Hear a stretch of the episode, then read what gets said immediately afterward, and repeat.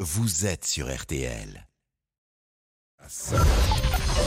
13h, 14h30 Les auditeurs ont la parole sur RTL. C'est l'heure du débrief de l'émission par Mathias Luguin.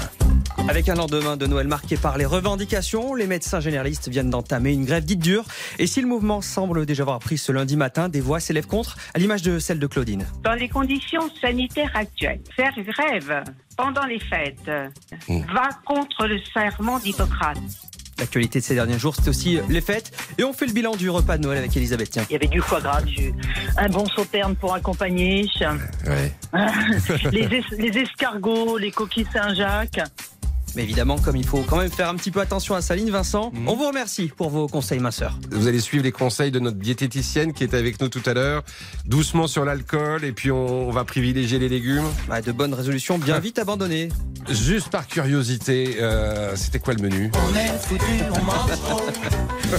Noël, c'est au-delà de la dinde, de la bûche, des bonnes bouteilles. En fait, tout ce qui est bon à manger, mais pas toujours bon pour la santé, du moins à petite dose. hein. Il y a aussi les cadeaux. Et tiens, Thierry, partagez sa technique pour faire des Et on économies. remercie les gens qui mettent euh, leurs cadeaux en vente après sur Internet, comme ça nous on va les acheter d'occasion pour l'année suivante.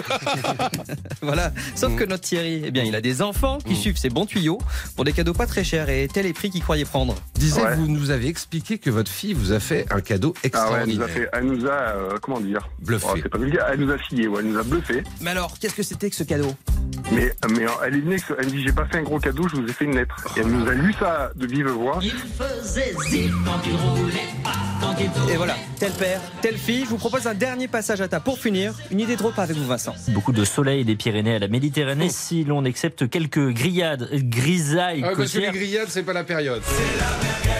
Eh ben, on a vraiment envie de remettre ça demain. Merci beaucoup, Mathias Luguin, qui nous aide à préparer cette émission. On est très